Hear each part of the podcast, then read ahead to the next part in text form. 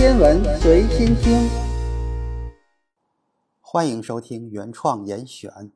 现代人接触过一点点物理学知识的，都可以理解光既是粒子也是波，这就是所谓的波粒二象性。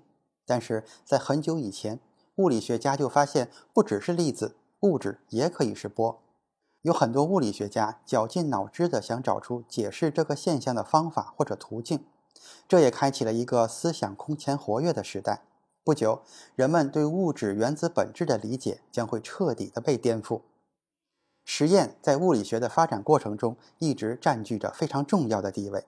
一九一三年，波尔取得突破性进展之后，对于原子光谱更进一步的研究，揭示出来更多的不为人知的惊人事实。氢原子的结构相对简单，在光谱中的吸收线和发射线可以通过引入量子数来解释。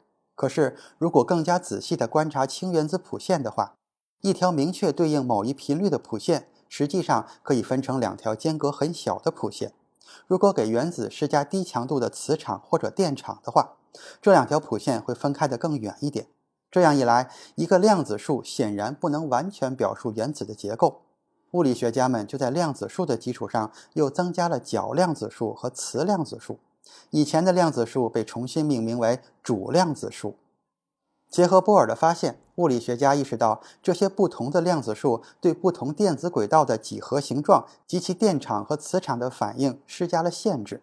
可是，这个理论只能解释像氢原子这样简单的原子结构，像氦这种复杂一点的原子的光谱就不再适用了。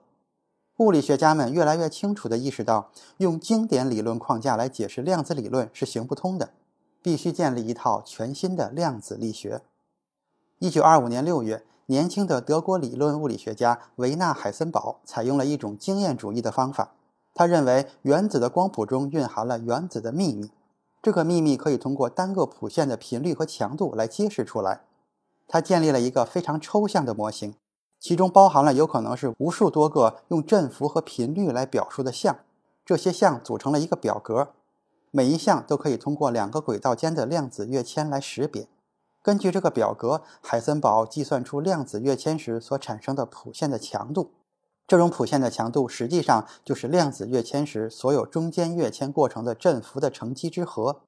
但是很快，海森堡就发现他的表格并不遵循乘法交换律。计算的结果取决于中间项相乘的顺序。海森堡带着这样的疑虑找到了他的导师波恩。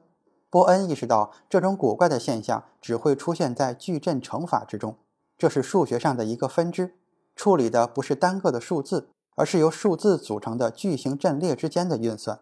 于是，波恩和他的学生帕斯夸尔·约当一起把海森堡的理论改写成为矩阵乘法的形式。这种表述形式的量子力学，就是我们如今所说的矩阵力学。一九二六年一月，奥地利物理学家沃尔夫冈·泡利和英国物理学家保罗·狄拉克各自独立地运用矩阵力学，推导出了解释氢原子发光光谱关键特征的方法。可是当时并不清楚矩阵力学中的矩阵从何而来，有什么意义。他们都显然为我们提供了一个机会去触碰物理学的基础。正是因为这个原因，矩阵力学并不是所有人都能够接受的。其实，矩阵力学不被接受的主要问题还是在于它在数学上过于复杂、太抽象。这个问题被当时三十八岁的奥地利物理学家埃尔温·薛定谔彻底地解决了。在海森堡、泡利和狄拉克之后，薛定谔发表了一个看起来完全不同的理论。这个理论就是波动力学。从薛定谔当时的笔记中可以看出他的推导过程。薛定谔从经典波动方程入手，也就是用波函数的形式来表示任意一个波。这是一种随空间和时间变化的函数。如果不是薛定谔向大家解释了这个波动方程有很强的实用价值，恐怕也不会有什么人关注它。通过波动方程，薛定谔得出的结论是惊人的：氢原子中的电子可以用波函数来描述。能量不同的波函数形状并不是任意的。受到电子的量子性质的限制，也就是由三个量子数的取值决定。在这个结论的基础上，如果再把电子轨道还称作轨道，已经有些不太恰当了。这些轨道就本质而言是分布在整个空间中的。波恩对此提出了一种解释，他的解释至今仍然被写在教科书中。波恩认为，波函数代表的应当是从原子核处测量的在原子内部的特定位置发现电子的概率。电子的概念从此在本质上发生了巨大的变化，它不再只是一个粒子，而是变成了一个幽灵般的东西。它可能在轨道中的任意一处，而无论在何处，它一定都以某种的方式携带全部的质量和电荷。随着薛定谔的进一步证明，波动力学和矩阵力学是完全等价的，能够得到完全相同的结果。它们只是用两种不同的数学语言描述了量子力学：一边是薛定谔的三维电子轨道波函数，另一边是海森堡抽象至极的数表矩阵。当时的物理学界毫无犹豫地导向了波动力学的描述，也就一点都不奇怪了。内容太多，休息一下。主播已经开通了洗米团的功能，加入洗米团就能畅听所有的单集付费声音，同时还能超前听音频，还有专享的圈子动态。还等什么？赶紧加入吧！推广期价格优惠哟。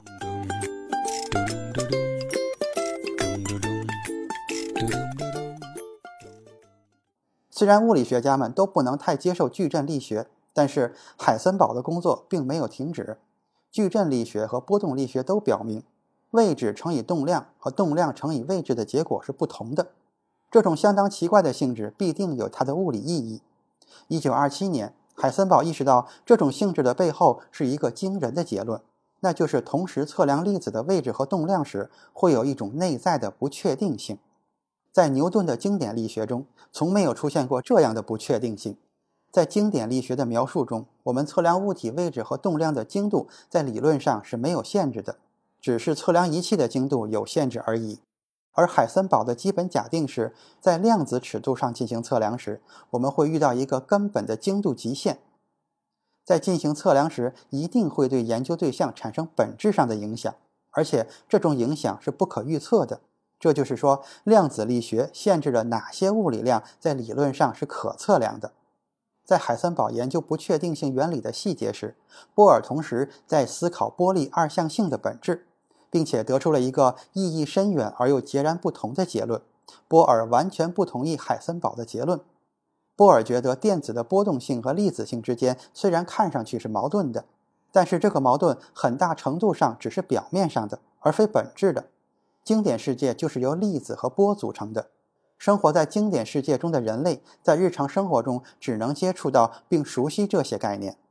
无论电子的真实性质是怎样的，它表现出的行为都会因为我们所选择的实验手段的不同而发生变化。这些实验的结果是相互不相容的。这就意味着我们可以研究有关电子波动性的问题，也可以研究有关电子粒子性的问题，但我们无法问出电子到底是什么这个问题。这些看上去有些天壤之别、互不相容的结果，其实并不矛盾，而是互补的。波尔和海森堡之间的激烈辩论没能分出胜负，于是泡利在1927年的6月初担任了一次公正的裁判。在泡利的帮助下，波尔和海森堡解决了他们之间的分歧，平息了争端。他们的观点被称为量子力学的哥本哈根诠释。再来看薛定谔的波动方程，它无疑是一项伟大的成就。但这还不是终点。虽然这个方程可以成功的解释许多现象，但它并不符合狭义相对论的事实。事实上，薛定谔自己也发现，他的方程在相对论条件下会产生与实验不符的结果。除此之外，还有另一个难题：波尔证明了原子中的电子能级正比于主量子数，但是这样的话，我们得不到元素周期表中所有体现的元素排列模式。泡利认为，这意味着电子拥有第四个量子数。三个量子数取值相同的电子，如果要共存于同一个轨道，那么就必然还有一个取值不同的量子数。这就是泡利不相容原理。对于第四个量子数的问题，其实并不是毫无头绪的。曾经有一些物理学家提出，电子可能表现出一种类似于自转的性质，就像地球绕着太阳公转的同时也会自转一样。狄拉克在一九二七年指出，如果电子有两个自旋的方向，那么每个轨道为什么有两个电子共存，或许就能够解释了。这两个电子的自旋方向必须相反，才能互相匹配在一起。同一条轨道最多只能容纳两个自旋成对的电子。尽管对自旋的解释很深奥、很难懂，但是可以从实验中得知，电子可以在磁场中分成自旋方向不同的两种排列，可以将自旋想象为向上和向下。但是薛定谔的波动方程中并没有出现电子自旋，电子自旋到底是从何而来的呢？狄拉克在一九二七年年底给出了答案。为了使波动方程符合狭义相对论的要求，狄拉克把波函数表示成四个函数形成的二乘以二的矩阵，而不是薛定谔那样只用一个函数。